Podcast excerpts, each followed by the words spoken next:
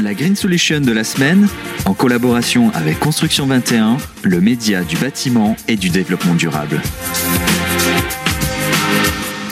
Notre Green Solution nous emmène aujourd'hui du côté de Sèvres.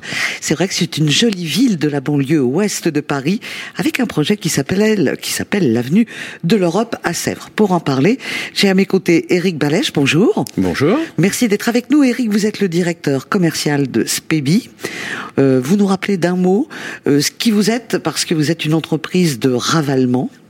C'est beaucoup de boulot, surtout avec les exigences qui sont de plus en plus nombreuses. Et avant que vous nous détailliez votre cœur de métier, je voudrais rappeler que votre société a été élue entreprise de ravalement de la décennie. De la décennie l'année dernière. C'est incroyable, de la décennie. De la décennie, trophée qui nous a été remis par le Geste d'Or, le mouvement du Geste d'Or. Alors Spebi, c'est une entreprise qui existe depuis 50 ans, une entreprise familiale. Familiale, oui. Voilà, qui s'est spécialisée dans le ravalement et l'isolation thermique. Donc avec des changements constamment. Hein. Avec une, constante évolution, qui dispose de bien entendu toutes les qualifications pour répondre euh, au marché public, qui n'est pas notre seul créneau d'ailleurs, puisque nous sommes 50% public, 50% dans le privé. Euh, la particularité. Je, fais juste une parenthèse. Hein. Euh, vous travaillez aussi par les particuliers. J'étais voir sur votre site, vous avez rénové l'extérieur d'une maison à Rueil-Malmaison. Oui. Euh, bravo, parce qu'elle est somptueuse. Merci. C'est une agence immobilière en eh ben, fait. écoutez, voilà. Elle était tellement belle au niveau de la façade que j'ai cru que c'était quelque chose que j'allais pouvoir louer. Voilà, parenthèse fermée, mais beau, très beau boulot. Merci à vous.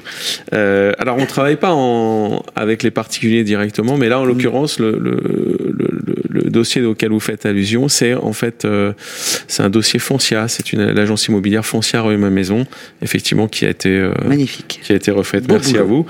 La particularité de Spebi, c'est que nous avons euh, une qualification, c'est que nous avons les désamiantes vous savez que ça concerne un immeuble sur deux, puisque l'amiante est interdit en France depuis 97. Donc euh, les maîtres d'ouvrage euh, et entreprises que nous sommes, nous sommes euh, confrontés à cette problématique-là, et c'est ce qui nous est arrivé à Sèvres d'ailleurs. Voilà. Alors à Sèvres, euh, il y a un maître d'ouvrage qui est avec nous aussi, c'est votre invité. Euh, Thibaut est avec nous, c'est Thibaut de la Guardia. Quel joli nom, bienvenue Thibaut. Vous êtes chef de projet euh, patrimoine pour Immobilière 3F. On va commencer par vous. Euh, ce projet à Sèvres, l'avenue de l'Europe, quelles ont été les, les, exigences de la ville de Sèvres? Très bon, bonjour. alors la ville de Sèvres, effectivement, suivait attentivement ce projet dans la mesure où on se situe vraiment en cœur de ville. On est en face du marché couvert Saint-Romain, mhm. à deux pas de la station Transilien. Euh, donc elle a été assez attentive au projet architectural, à la qualité des matériaux qu'on allait employer, ce qui fait que c'est un projet qui, a, qui est sorti en 2014, mais dont l'appel d'offres est sorti que deux ans plus tard, parce qu'il a fallu le temps de, de discuter, de, discuter, de, trouver des points de... voilà. d'accord voilà, d'aller chercher du budget chez nous pour avoir une façade des plus qualitatives et pour convaincre la, la ville de Sèvres. C'est un projet où il y avait plusieurs enjeux, le principal étant effectivement les consommations énergétiques. On a un bâtiment qui date des années 60, pas isolé, euh, on était en étiquette F, donc des, des consommations énergétiques très élevées. Euh, et des objectifs ambitieux de réduction derrière. Euh, on demandait aux entreprises de diminuer de près de 70% euh, les consommations du bâtiment avec d'autres aspects dans la réhabilitation intégrée qui sont la réfection des logements aussi, vieillissants, euh, et ramener un peu voilà de, de lien social dans la mhm. résidence. Est-ce qu'on a demandé euh, déjà la ville était très exigeante. Est-ce qu'on s'est préoccupé du, du, concitoyen qui était déjà le locataire? Est-ce qu'on leur a donné la parole? Alors bien sûr, effectivement, toutes les réhabilitations qu'on mène euh, se font en site occupé, donc les habitants habitent et restent chez eux pendant les travaux, donc on les concerte. Ça c'est une double, j'allais dire, c'est une double problématique. Hein. Effectivement, on va en parler avec avec Eric. C'est un sujet important et on est effectivement au service de nos locataires. Donc on les intègre à travers de réunions de concertation euh, dans l'élaboration du projet. Euh, en gardant voilà la, la, main sur les sujets concertables ou non, parce qu'on reste avec euh, l'équipe de maîtrise d'œuvre d'entreprise les, les sachants en quelque sorte, mais on est là pour recueillir les besoins et exposer les projets euh, pour trouver ensemble. Mhm. Quand on réhabilite et qu'on redonne plus qu'une deuxième vie, parce que là on est parti pour un millénaire, je l'espère, avec cette transition écologique où, on se préoccupe bah, d'isoler hein, vraiment les, bâtiments. Euh, est-ce que ça coûte pas plus cher que de reconstruire? Parce que vous m'avez dit c'est un truc des années 60, donc largement dépassé. Pourquoi on, va dans la réhabilitation plutôt que pas dans la reconstruction où il y aurait tout, tout neuf et tout aux normes? C'est beaucoup plus cher? Ah oui, oui, démolir, reconstruire est beaucoup plus cher, d'autant plus en présence d'amiante où là la démolition prend des coûts, euh, des contraintes assez importantes. Dans un cœur de ville dense, autre contrainte technique pour la démolition. Euh, et puis on prend aussi en compte euh, tout ce qui est bilan carbone d'une déconstruction-reconstruction et une réhabilitation vertueuse. Euh, voilà, donc c'est pour ça qu'on reste euh, très attaché à la réhabilitation. Et là, chez 3F, on en Ile-de-France, on réhabilite près de 9000 logements à l'année avec euh, une croissance constante au fil des ans.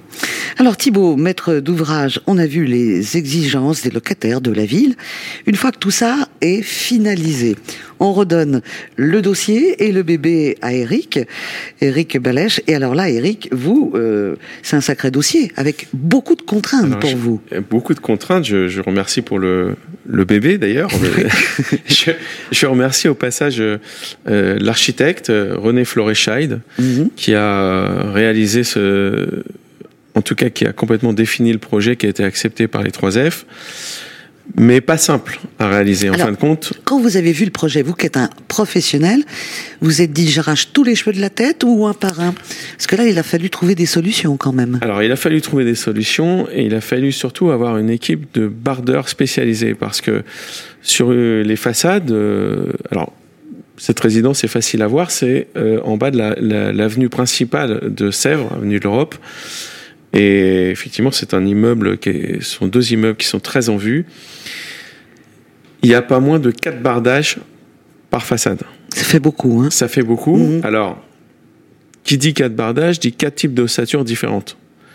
Donc c'est vraiment, vraiment compliqué. On ne se rend pas compte euh, de la problématique. Et à ça, vous rajoutez que sur les allèges, euh, comme, euh, comme, comme le disait le maître d'ouvrage à l'instant, euh, il, y avait de l'amiante. Donc il a fallu mettre en place un véritable mode opératoire.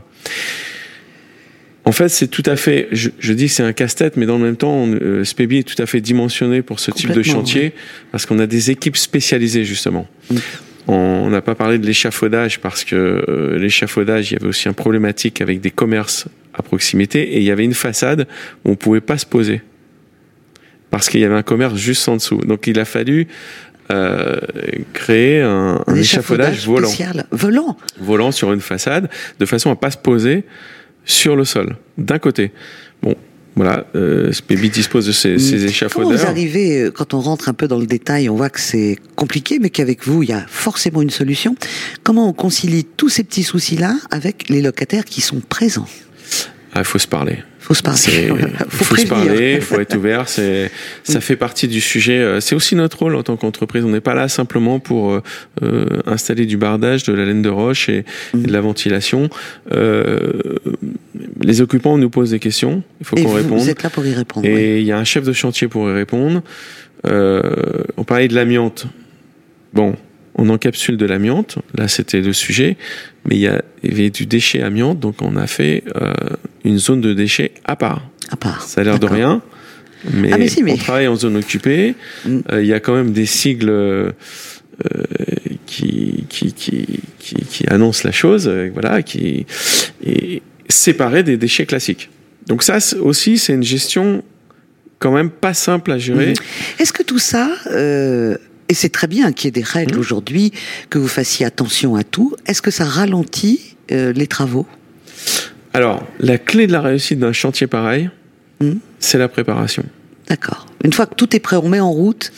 Et normalement, une fois que, une fois que, que, le maître d'ouvrage nous donne l'OS, l'ordre de service, mmh.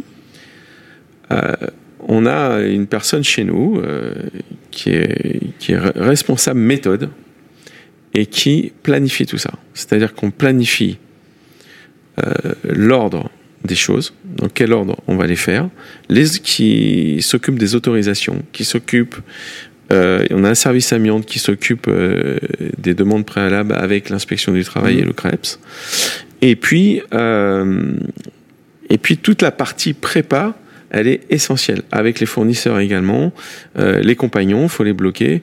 Voilà, il faut que tout soit limpide parce que on sait très bien qu'au cours du chantier, Qu'il y aura va- des petits il y aura des il y aura, imprévus. il y aura des Donc, imprévus. Euh, Plus on s'est préparé, mieux c'est. Et il y en a eu. Et il y en, a, eu.